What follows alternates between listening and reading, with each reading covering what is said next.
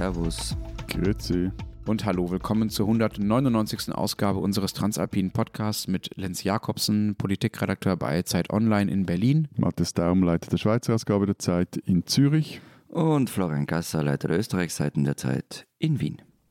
Unsere zwei Themen diese Woche. Uns ist leider wieder nichts, äh, naja, sagen wir mal, äh, zu den Zeiten passendes und trotzdem etwas leichteres, lustigeres eingefallen. Äh, wir hatten das Gefühl, es ist einfach notwendig, dass wir weiter über die beiden großen Themen in unseren Ländern reden. Und zwar zum einen ähm, über den Krieg und genauer gesagt dort über die Energiepreise, äh, die infolge äh, des Krieges, äh, den Russland angefangen hat, in unseren Ländern gestiegen sind und wie unsere Länder damit umgehen. Und wir reden darüber, was eigentlich aus dieser äh, Corona-Pandemie wurde, die ja auch in unseren Ländern immer noch ähm, ja, wütet, könnte man sagen, vielleicht aber auch einfach nur noch weiterhin vorhanden ist.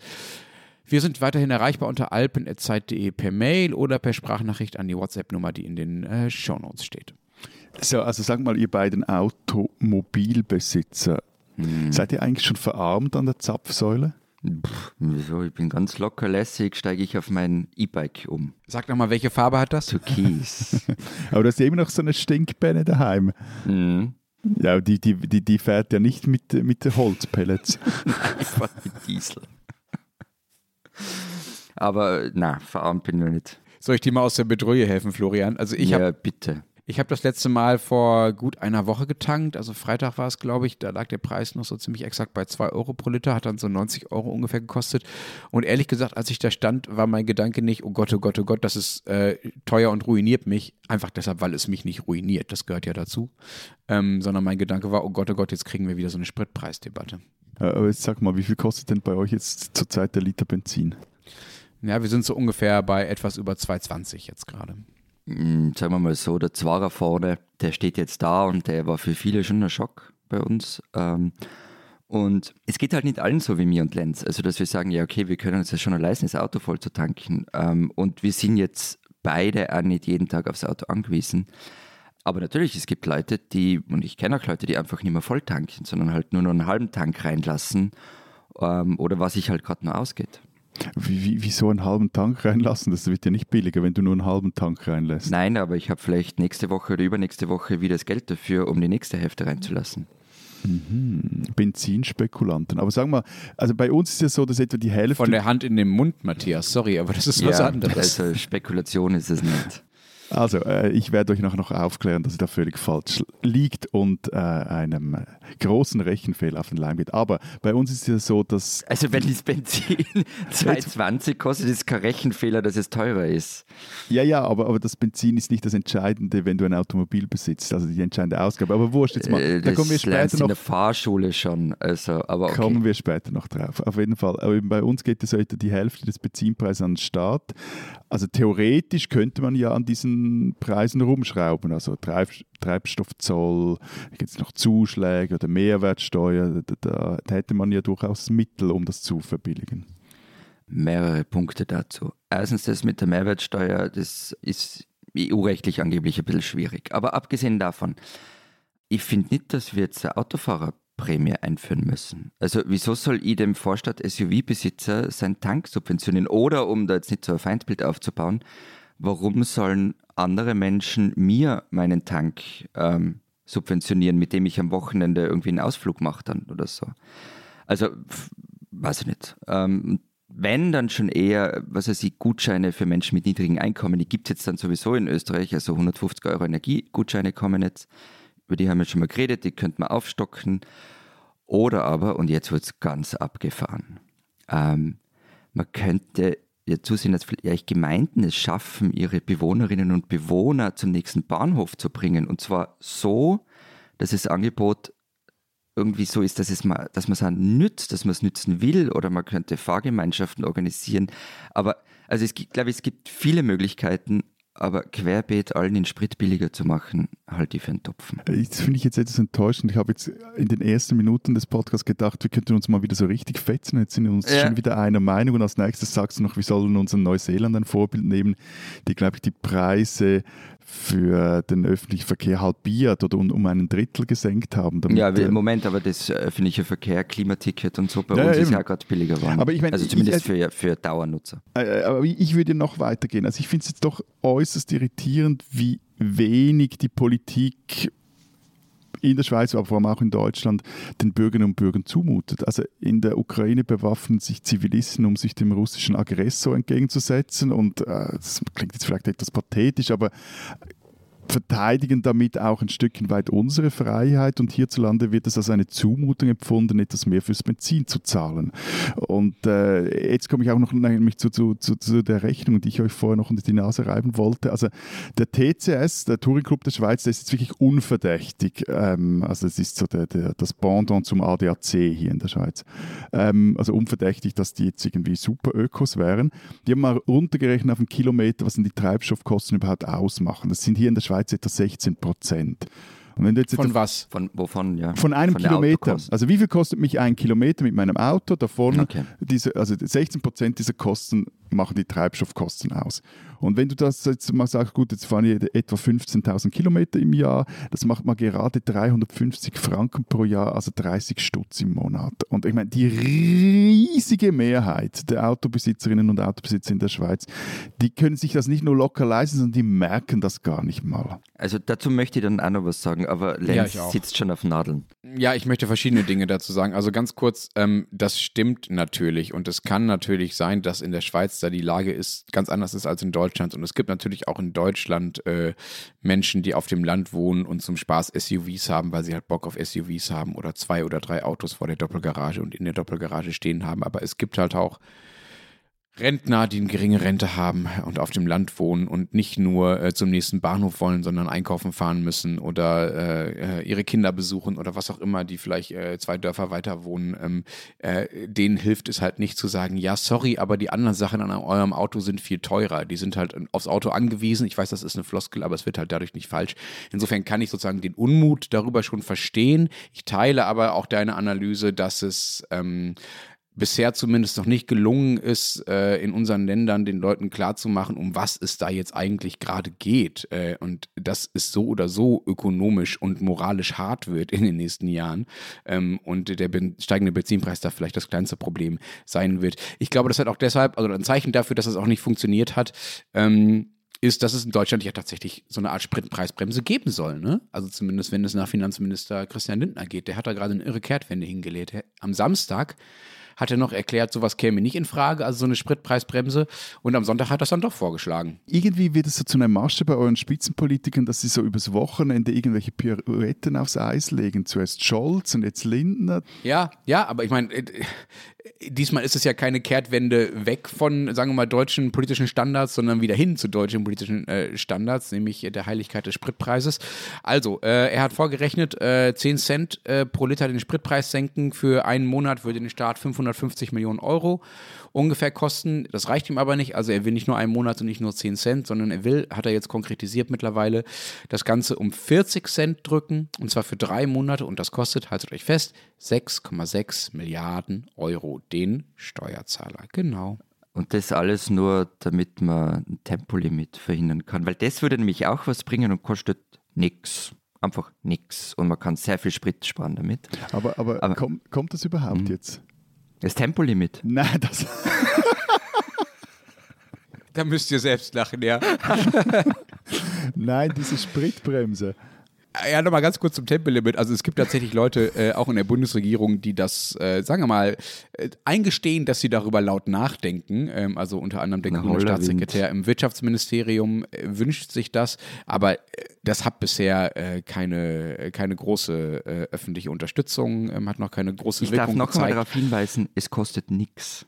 Aber Ja, ähm, äh, ich- bin völlig auf deiner Seite, das weißt du. Ähm, würde aber zumindest kurz anmerken, dass du das Tempolimit, du kannst es nicht sozusagen von heute auf morgen umsetzen. Das heißt, der Effekt ist halt sozusagen nicht so kurzfristig, wie, wie man es momentan ähm, äh, äh, sich idealerweise wünscht. Ähm, so, Also, und sonst- jetzt mal zurück zu dieser. Nur, noch etwas. Also Florian und ich würden uns, glaube ich, auch als Freiwillige mel- melden, um die Tafeln irgendwie abzuschrauben. Das ist, glaube ich, trotzdem recht einfach. Die große Ich-Doku, wie, wie ich mal durch Deutschland fuhr und, und überall Hunderter-Schilder aufstellte.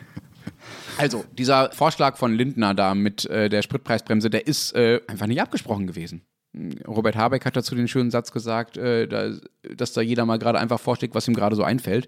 Das ist also äh, nicht in der Regierung abgesprochen gewesen. Und Franziska Brandner, die Staatssekretärin im Wirtschaftsministerium bei Habeck, auch eine Grüne, hat dazu gesagt, sie halte davon gar nichts. Und jetzt Zitat, wir müssten gezielt bis weit in die Mitte entlasten, aber nicht blind mit der Gießkanne. Ordnungspolitisch würde sich Ludwig Erhard im Grab umdrehen. Da versucht sie also, äh, die FDP bei ihrer wirtschaftsliberalen äh, Ehre zu packen. Das Problem ist ja auch, wie man das Ganze überhaupt umsetzen wollen würde. Die FDP-Idee ist, dass man das quasi über die Tankstellenbetreiber und über die Mineralölkonzerne letztlich macht. Also die müssten quasi in Vorleistung gehen und das Benzin einfach billiger verkaufen an die Leute, die da zum Ja, und die sollen dann doch die Bons einreichen oder die, die Kassenbons oder wie läuft das, die ja die FDP genau. schon mal abschaffen Stimmt, wollte. das habe ich auch vorgelesen. genau, ja genau. Die müssen dann und natürlich nachweisen. Sie dann ans Finanzamt. Die, die müssen dann natürlich nachweisen, äh, wie viel Sprit sie an wen verkauft haben. Ähm, also ob es tatsächlich die Bons sind oder ob sie das äh, einfach über ihre Buchhaltung machen können, ist eine andere Frage.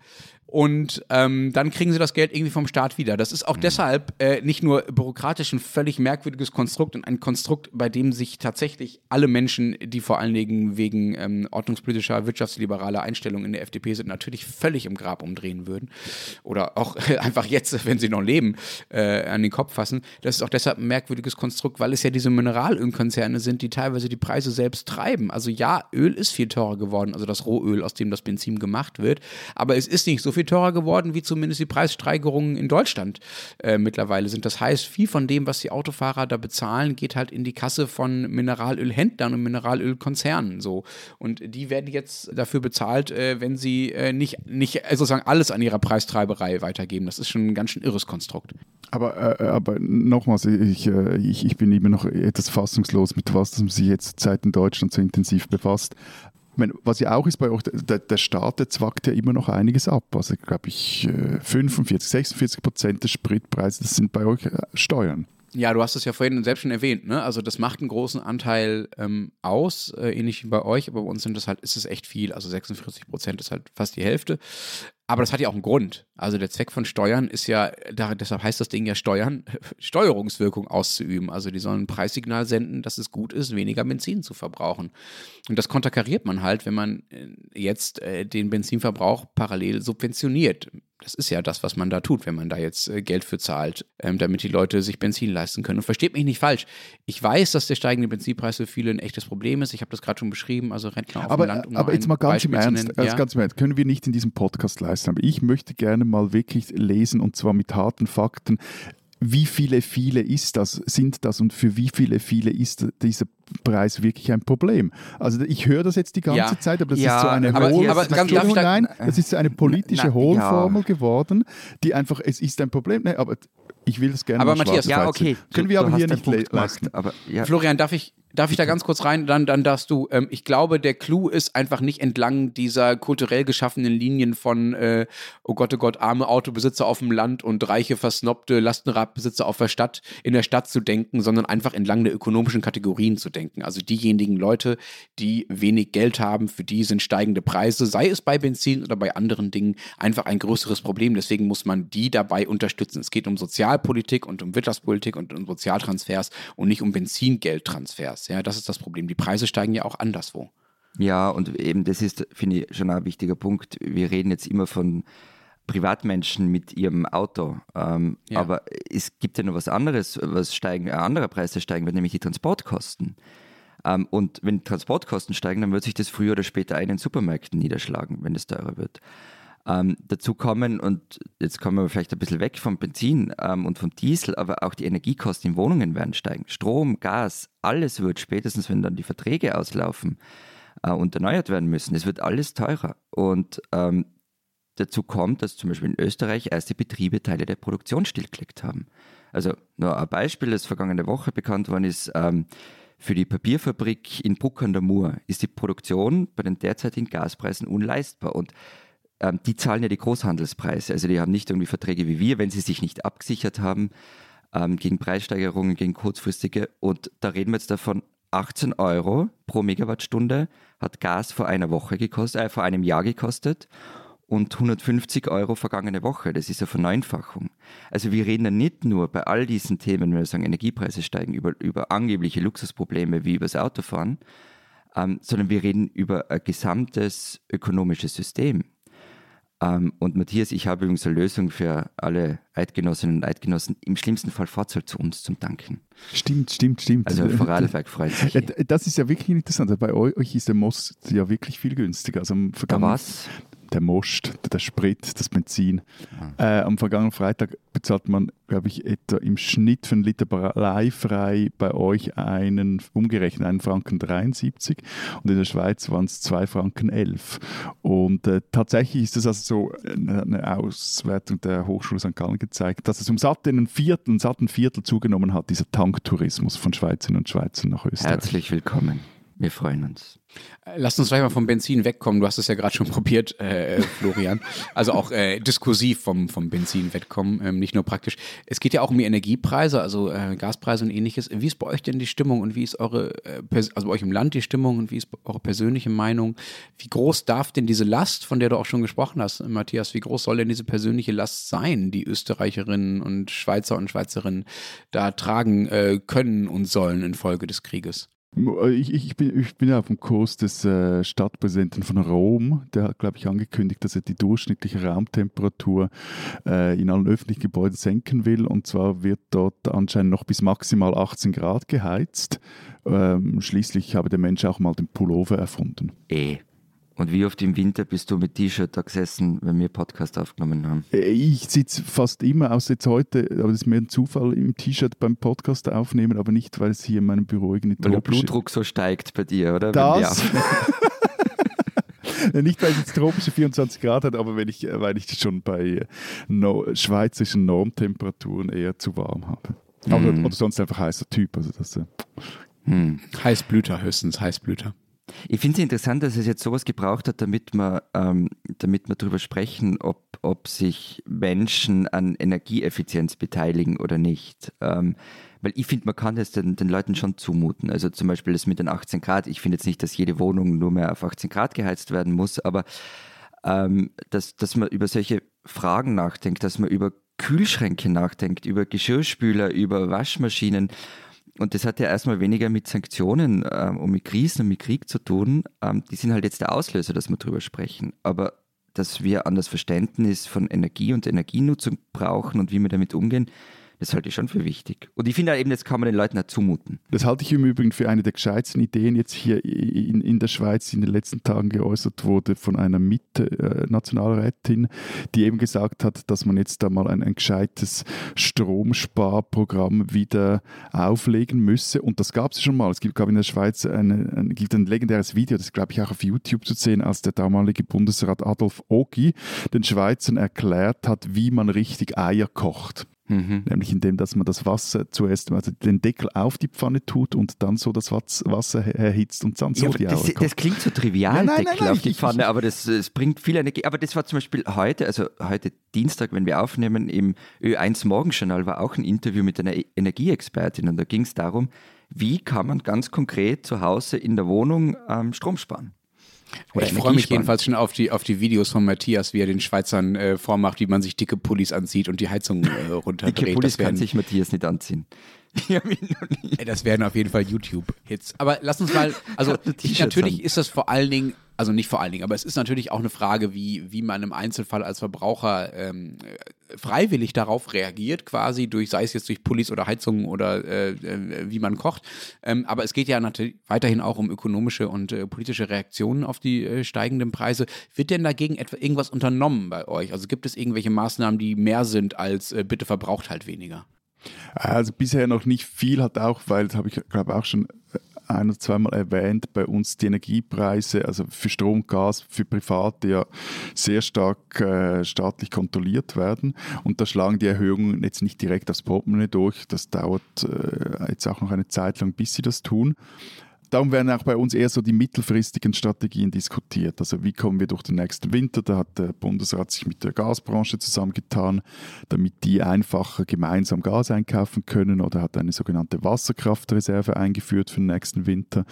Die soll dann im Notfall dafür sorgen, dass stets genügend Strom fließt. Also da geht es darum, dass die Kraftwerkbetreiber dazu äh, entschädigt werden dafür, dass sie eine gewisses, gewisse Menge an Wasser in den äh, den, hinter den Staumauern lassen und erst dann verstromen, wenn äh, es wirklich gebraucht wird, eben im Notfall. Und dann will ja die Schweiz neue Gaskraftwerke bauen, also im Zusammenhang mit der Energiewende, so als Backup, um sich auch gegen Notfälle besser zu wappnen. Aber da fällt es zum Beispiel an Gasspeichern, die gibt es hierzulande einfach nicht. Das, das, das, sind so die Fragen, die jetzt gerade diskutiert werden. Hm, die sind ja auch bei uns. Könnt ihr äh, unsere leer nehmen.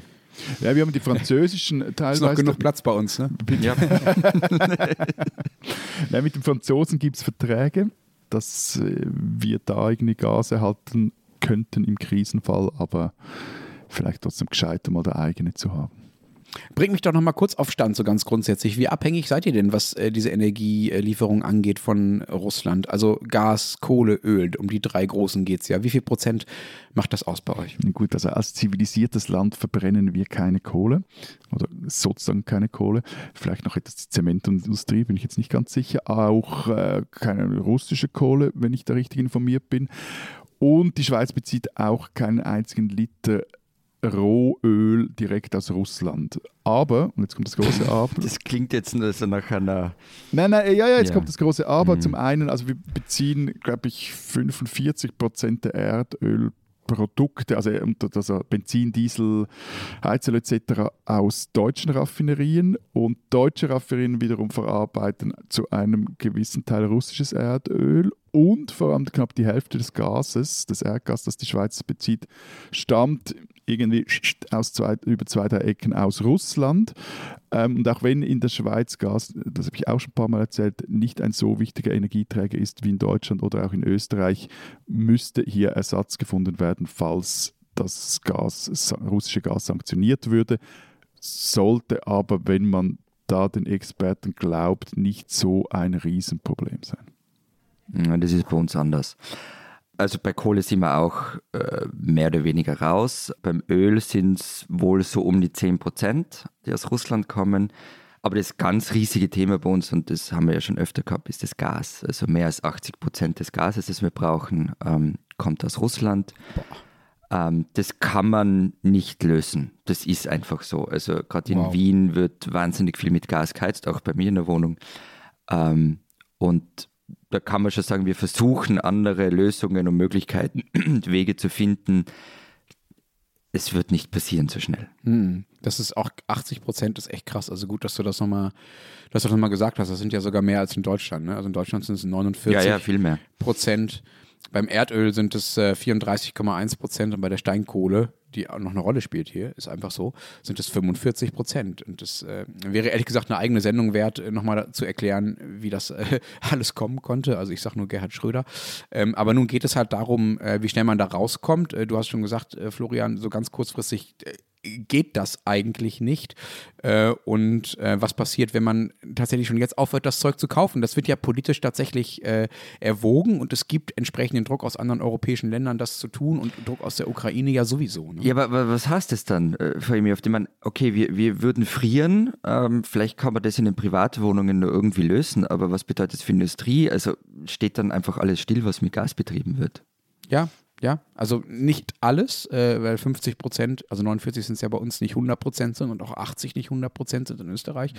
ähm, aber vieles, ja. Also das Problem ist ja ähnlich wie bei euch, dass bei uns sehr, sehr viele Wohnungen mit Gas beheizt werden, sehr, sehr viel mehr als in der Schweiz.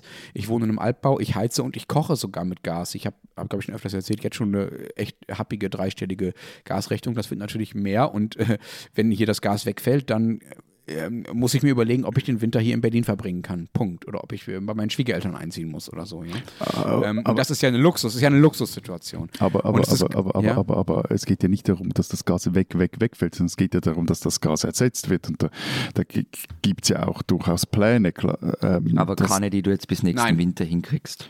Es gibt keine Pläne, die ähm, umsetzbaren Pläne, die äh, das Gas in dem Ausmaß, wie es jetzt in Deutschland verbraucht wird, äh, für den nächsten Winter und in Österreich auch nicht ersetzen können. Punkt. Die gibt es einfach nicht. Es geht ja nicht, es geht ja einfach um ein, ein, ein, ein, ein bisschen weniger.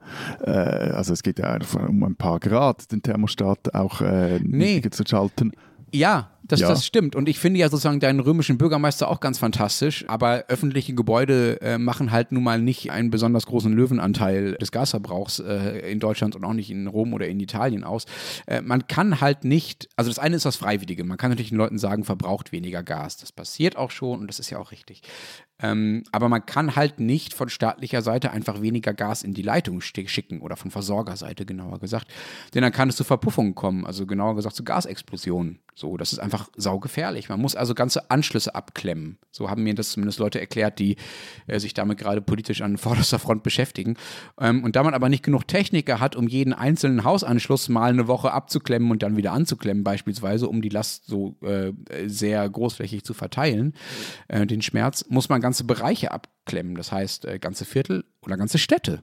Und das ist halt was anderes, als mal eben einen dicken Pulli anziehen. Es geht dabei dann auch zusätzlich um äh, viele, viele, viele Tausende, wenn nicht Hunderttausende Arbeitsplätze, die an den energieintensiven Industrie hängen und die halt ehrlich gesagt in der Regel auch nicht in München City oder Berlin Mitte sitzen, sondern halt in den Randgebieten oder im Ruhrgebiet oder im Osten oder in, in, ja, in Städten und in Regionen, wo die wirtschaftliche Lage eh schon nicht so besonders Gut, ist. Das ist der Preis, um den es geht. Also ja. Hannover würde ja da recht weit oben stehen, also mal, mal, mal das den Hand zuzudrehen. Die nein. Schwerindustrie am Maschsee, ja. Nein, aber, aber, aber, also, ich finde es schon äh, alles verstanden, alles irgendwie äh, kompliziert und so, aber ich finde es schon beeindruckend, wie sich jetzt auch die deutsche Diskussion wieder vor allem darum dreht, was eben unmöglich sei im eigenen Land, nachdem wir, Entschuldigung, da müssen wir vielleicht dann wirklich mal eine eigene Sendung drüber machen, äh, seit 20, 30, 40 Jahren einfach mit eurer, Entschuldigung, wirklich oder fehlgeleiteten Energiepolitik hier uns alle mit auch in ein riesiges Schlamassel äh, getrieben habt. Und die jetzt, das heißt jetzt einfach, jetzt Naja, also ja mal ich, weiter ich, wieder. nimm uns da die- jetzt die, bitte raus, wir haben das schon selber gemacht. Also unser, unser Gasvertrag mit der Sowjetunion ist aus den 60er Jahren.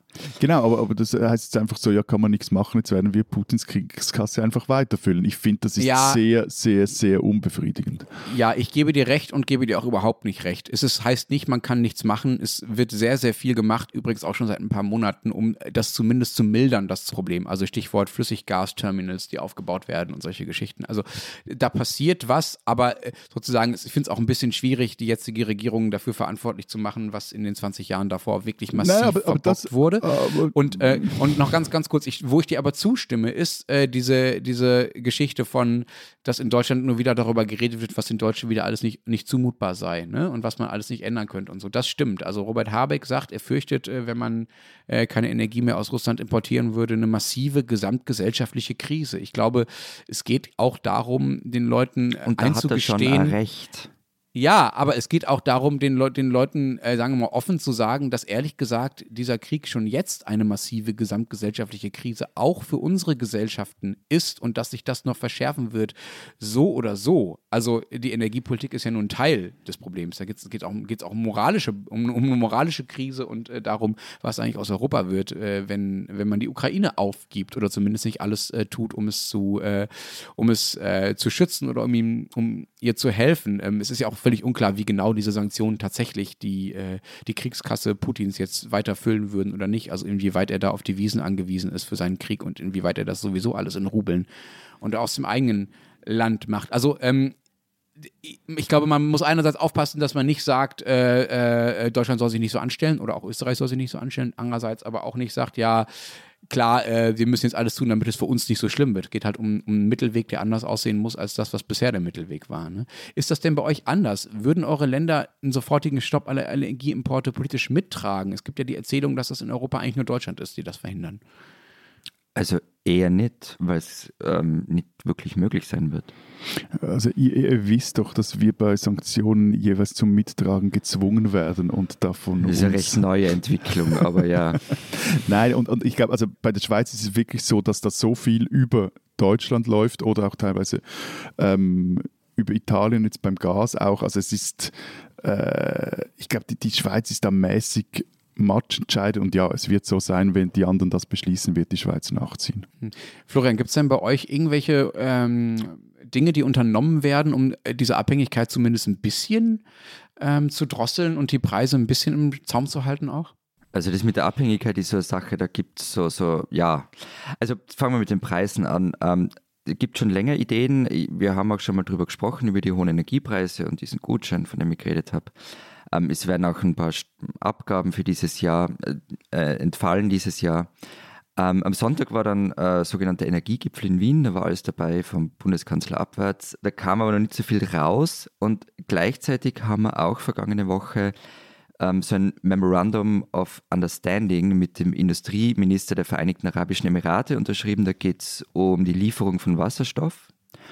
Und wir hätten auch ganz gerne, das hast du ja schon erwähnt, Lenz, ähm, flüssigen Wasserstoff, also das LNG aus den Golfemiraten. Wobei da natürlich das Problem kommt. Flüssiges Erdgas meinst du?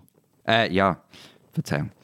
Und da ist natürlich das Problem, dass wir diese Terminals nicht haben, weil wir einfach keinen Meereszugang haben und keinen Hafen. Ähm, und der Hafen an der Donau wird da nicht reichen. Kommt nicht auf die Idee, euch jetzt einen Meereszugang zu erstreiten. Ja, ja, also dieses Triest, gell, das wäre schon genau, aber das ist so ein bisschen der Plan derzeit. Hm, ja klar, das ist natürlich auch die Zwickmühle. Du hast jetzt gesagt, Vereinigte Arabische Emirate und Golfemirate und so weiter.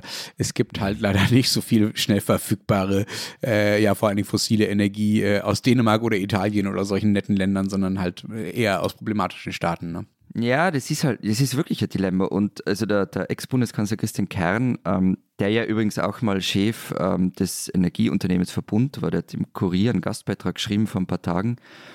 Und da hat er recht ehrlich geschrieben, es gibt nur schlechte Alternativen. Aber er hat auch einen Vorschlag drinnen, ähm, der mir recht eingeleuchtet hat. Ähm, denn eigentlich müsste der Strompreis zum Beispiel bei uns gar nicht so hoch sein. Also 80 Prozent des Stroms in Österreich ist erneuerbar, 60 Prozent kommt aus Wasserkraft und die Wasserkraftwerke sind zum größten Teil mehr oder weniger in öffentlicher Hand und die verdienen sich derzeit eine goldene Nase.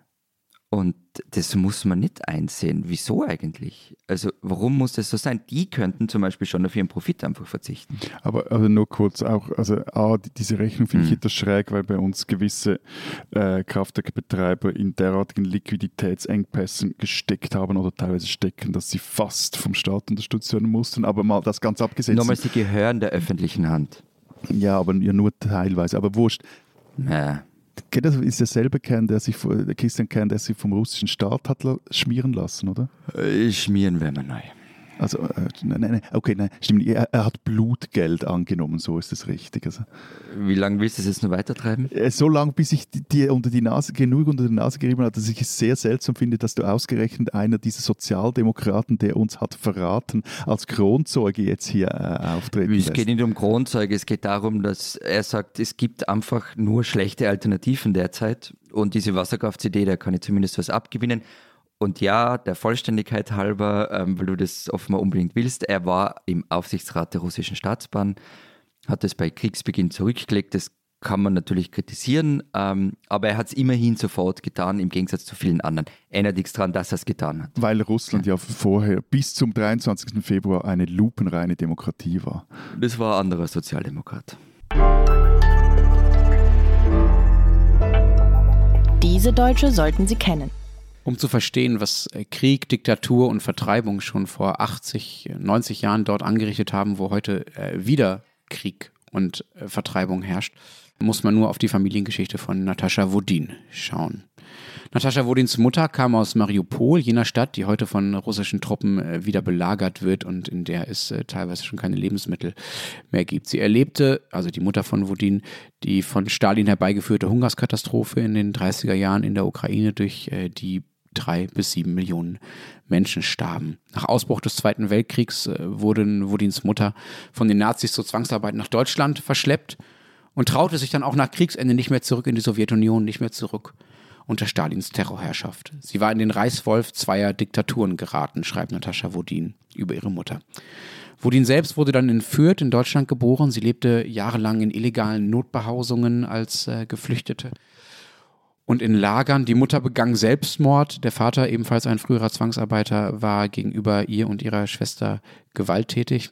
Wodin flüchtete dann mit ihrer Schwester vor ihm, lebte als Obdachlose eine Zeit lang. Später arbeitete sie, die äh, kaum mal zur Schule gegangen war und keine Ausbildung hatte, erst als Telefonistin und in anderen Hilfsjobs und dann später als Dolmetscherin sehr jung, noch äh, in ihren Teenagerjahren würde man heute sagen, heiratete Wodin in erster Ehe übrigens einen äh, damaligen äh, Funktionär der neu gegründeten NPD, genau, der NPD, die es dann auch Jahrzehnte später noch gab, dessen Vater zu einem Überfluss auch noch Gauleiter unter den Nazis gewesen waren. Wie das passieren konnte, Nadine, äh, Wodin sagt, die Eltern hätten ihr über Jahre zuvor beigebracht, dass nicht etwa Hitler, sondern der von ihnen so verhasste Stalin für den Zweiten Weltkrieg verantwortlich gewesen sei.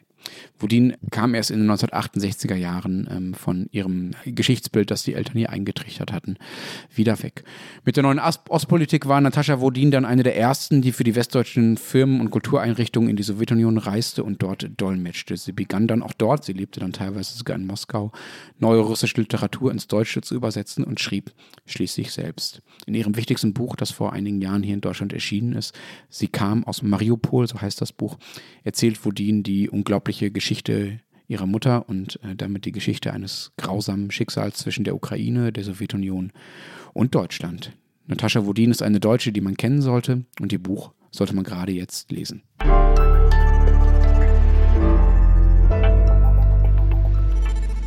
Unser zweites Thema ein bisschen vergessen äh, hat man es ja äh, fast schon, so geht es mir zumindest, ähm, und so scheint es auch in der öffentlichen Wahrnehmung zu sein. Es gibt ja auch noch diese Pandemie in unseren Ländern. Äh, am Donnerstag äh, gibt es äh, eine Debatte hier im Bundestag äh, zur allgemeinen Impfpflicht ähm, und das ist für mich, Florian, der perfekte Zeitpunkt, um mal wieder in das Österreich zu schauen, wo ihr mal wieder uns ein paar Wochen oder Monate voraus seid. seid. Ihr habt ja ein Gesetz zur Impfpflicht, das schon in Kraft getreten ist aber irgendwie auch wieder nicht. Ich könnte jetzt hier einen Witz mit Schrödingers Katze machen. Ich lasse das mal und lass dich stattdessen mal erklären, was ist los bei euch in Sachen Impfpflicht. Ja, das ist nicht so ganz einfach. Ja, natürlich. Ja. Wie konnten wir das vergessen? Also, eigentlich hätte die Impfpflicht diese Woche, also die Impfpflicht gilt ja seit, seit Februar und diese Woche hätte sie in nennen wir es mal, eine heiße Phase eintreten sollen. Also heißt, es sollte gestraft werden. Aber vergangene Woche ist dann verkündet worden, dass die Impfpflicht wegen Omikron nicht verhältnismäßig sei und deshalb wurde sie ausgesetzt. Aber Omikron gab es doch auch schon, als die Impfpflicht im Februar beschlossen wurde. Die Omikron-Variante ist von November oder Dezember, wenn ich mich richtig erinnere. Und ähm, also verstehe ich nicht ganz, was daran jetzt irgendwie so plötzlich überraschend war. Und ich verstehe auch nicht ganz, wie eine Regierung, also die Exekutive, einfach ein bestehendes Gesetz der Legislative irgendwie einfach dann nicht anwenden kann oder wie?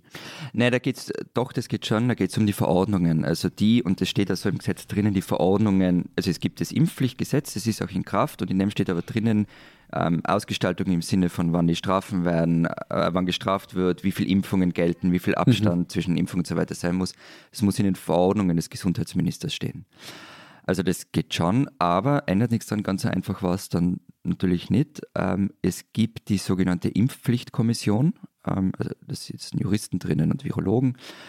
Und die hat vergangene Woche ihren Bericht vorgelegt und in dem empfiehlt sie eben die Impfpflicht auszusetzen. Da steht, äh, Zitat, Rechtlich bedeutet dies unter Beachtung des Grundsatzes der Verhältnismäßigkeit von Grundrechtseingriffen, dass eine sofortige Umsetzung der Impfpflicht zur Verhinderung einer Überlastung des Gesundheitssystems derzeit noch nicht erforderlich bzw. nicht angemessen ist. Und in zwei, drei Monaten wird übrigens dann evaluiert und dann schauen wir weiter. Also alle Hörerinnen und Hörer, die jetzt noch nicht eingeschlafen oder völlig verwirrt sind, stellen sich vermutlich wie ich mir die Frage, wieso denn dieses wochenlange Theater und Ihr habt schon etwas Mühe, euch mal für etwas zu entscheiden, oder? Äh, vorweg, jedes Mal, wenn wir die Impfpflicht reden, der Disclaimer, ähm, ihr wisst, was ich am Anfang davon gehalten habe. Da haben wir ja auch darüber diskutiert. Also damals, als sie im vergangenen Herbst verkündet worden ist. Und da, daran hat sich ja nichts geändert, äh, dass ich finde, dass der Topfen war und nach wie vor Topfen ist. Ähm, in einem ersten Effekt, wie sie, als das vergangene Woche verkündet worden ist, ähm, dass sie nicht umgesetzt wird, habe ich mir auch gedacht, was soll das Kasperltheater? Also äh, erst groß ankündigen und dann doch nicht machen und hü und hot und hin und her. Und ja, man kann es natürlich so sehen, dass äh, der Druck auf die Regierung gerade aus jenen Bundesländern relativ groß war, in denen bald mal gewählt wird ähm, und dass die Impfpflicht deshalb ähm, gekübelt worden ist.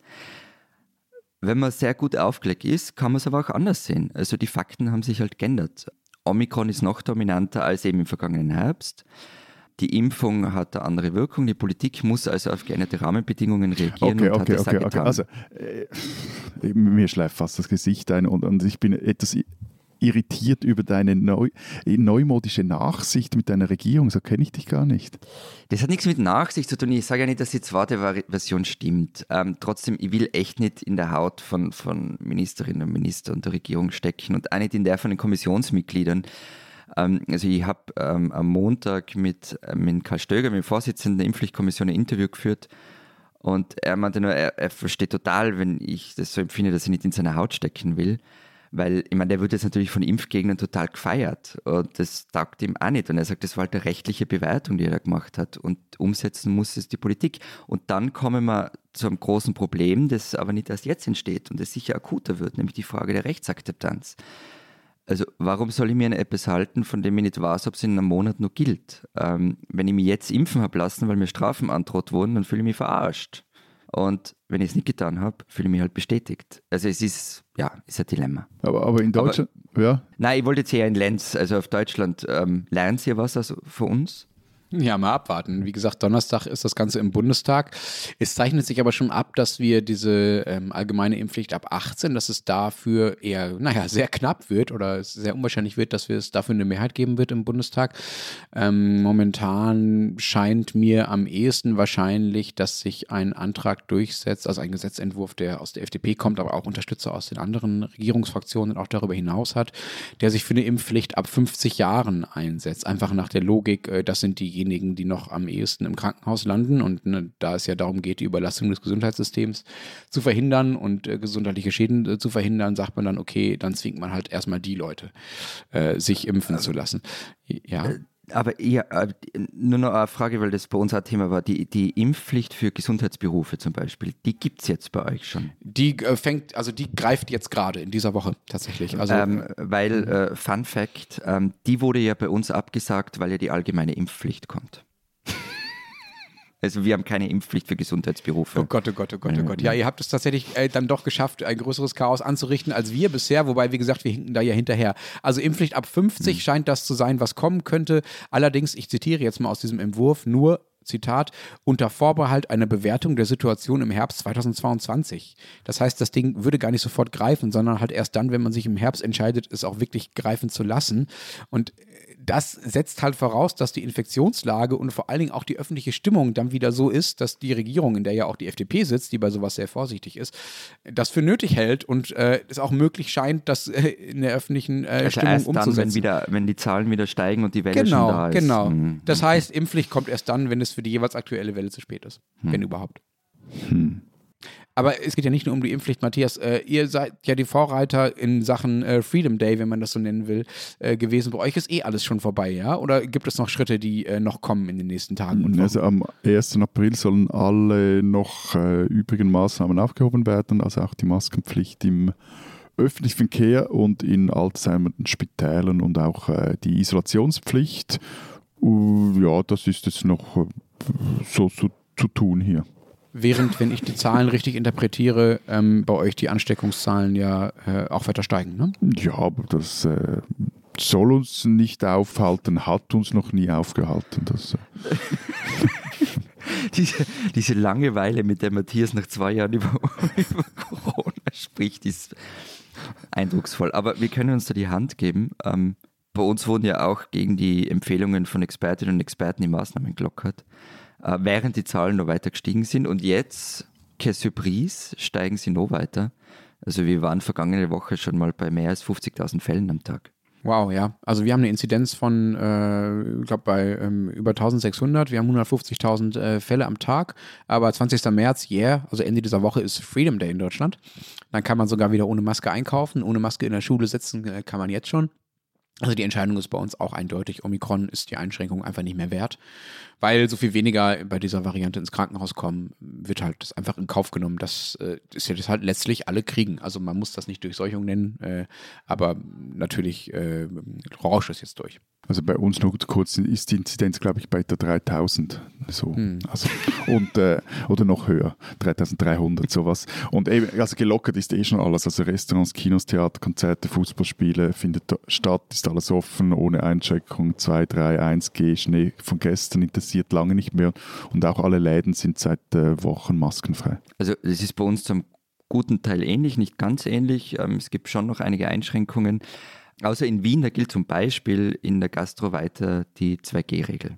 Also eben, nur um zu sagen, auch wenn ich jetzt da meine, mein Desint also Desinteresse, so eine etwas, meine Ermüdung am Thema äh, demonstrativ auch zur Schau stelle. Also grundsätzlich waren diese Öffnungsschritte nicht falsch, finde ich, aber es ist zum einen schon krass, wie viele Leute es jetzt nimmt, also vor allem mit der neuen Omikron-Variante und zum anderen auch, dass das so völlig es ist so diese totale Wurstigkeit, was jetzt da gerade passiert, die ich doch äh, eindrucksvoll finde.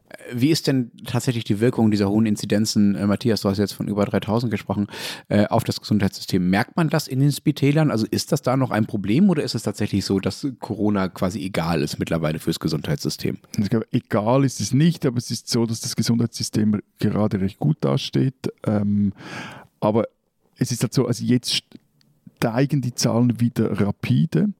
Und äh, wenn sich halt wiederum derart viele Leute neu infizieren, dann äh, auch zum wiederholten Mal, dann werden halt auch wieder mehr Leute im Spital landen. Und ähm, es fallen zurzeit halt auch unglaublich viele Leute bei der Arbeit aus. Es liegen einfach mal für eine Woche flach. Ähm, die eine wird es vielleicht mäßig, die anderen, bei den anderen ist es auch wirklich wie ein starker grippaler Infekt oder dann werden sie zwei Wochen krank geschrieben, weil sich noch der Herzmuskel entzündet hat. So. Ähm, und da haben wir noch gar nicht davon gesprochen, dass wir noch immer keine Ahnung haben, ob und welche Langzeitschäden eine Covid-Infektion mit sich bringt. Und auch, was ich vor allem auch problematisch finde, dass man sich, dass man so keinen Plan hat, ja, wie man jetzt, also man, man rennt jetzt da einfach mal raus aus der Situation, indem man alles äh, fallen lässt, aber dass da im Herbst vielleicht dann wieder etwas kommt, dass dann vielleicht auch eine, eine, eine blöde mutierte Vari Variante noch kommen könnte, da habe ich, sagt so mein Bauchgefühl, dass man da dann wieder in, in das gleiche Ding reinrasselt, wie man jetzt schon mehrmals in der Schweiz reingerasselt ist. Und das ist doch sehr ermüdend. Ja, nicht nur in der Schweiz. Die spinnen, die Österreicher. Moment, ich muss euch etwas vorlesen. Also, bmdw.gv.at. Wir gestalten. Punkt. Jetzt und in Zukunft Ausrufezeichen. Bundesministerium Digitalisierung und Wirtschaftsstandort. Wir denken, entwerfen und gestalten gemeinsam. Wir gestalten die Wirtschaft und die digitale Zukunft Österreichs. Wir schaffen dabei den Rahmen für den wirtschaftlichen Erfolg des Landes und setzen Impulse auf nationaler, europäischer und internationaler Ebene. Wir entwerfen dafür gemeinsam innovative und mutige Lösungen und Zugänge. Wir nutzen dazu unsere Expertise sektionsübergreifend und verbinden sie mit der Kompetenz und den Anliegen unserer Stakeholder. Und du hast uns gerade vorgeworfen, dass wir dich zum Gähnen und zum Einschlafen bringen. Na, ich, ich wollte euch jetzt eigentlich eine Rechnung stellen und zwar über 125.920 Euro.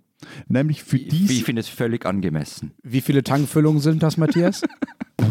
ich glaube, da könnte ich mir einen Bugatti Veyron leisten und den voll tanken und äh, weiß Gott was also, damit. Ich darf dir sagen, dass du dir den Bugatti Veyron damit nicht leisten kannst. Aber okay. Nein, die Tankfüllungen für den Bugatti schockiert. Veyron. Ich meine nur die Ich dachte, ich wäre hier in dem Autofanatikerland. Wurscht jetzt. 125.029 Euro hat Sophie Karmasin die Großmeisterin der österreichischen äh, Umfragekunst dafür kassiert, dass sie diese DIN A4-Seite geschrieben hat und eben dem Bundesministerium für Digitalisierung und Wirtschaftsstandort verkaufen konnte. Ihr spinnt's, ihr Österreicherinnen und Österreicher.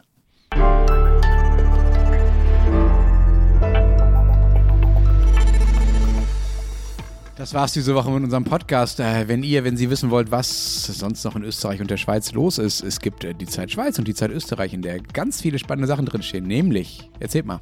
Wir haben zum einen ein äh, Porträt, ein historisches des Vordenkers von Wladimir Putins querer Staatsideologie denn der Herr, der hat in der Schweiz, längere Zeit in der Schweiz gelebt, nämlich in Zolikon hier bei Zürich. Und äh, ich schreibe gerade noch an einem Text, was eigentlich davon zu halten ist, dass jetzt alle wieder so raunen, dass wir einen neuen Kalten Krieg erleben und was das vor allem auch für ein Land bedeutet wie die Schweiz, in der der Kalte Krieg kälter war als in fast allen Ländern.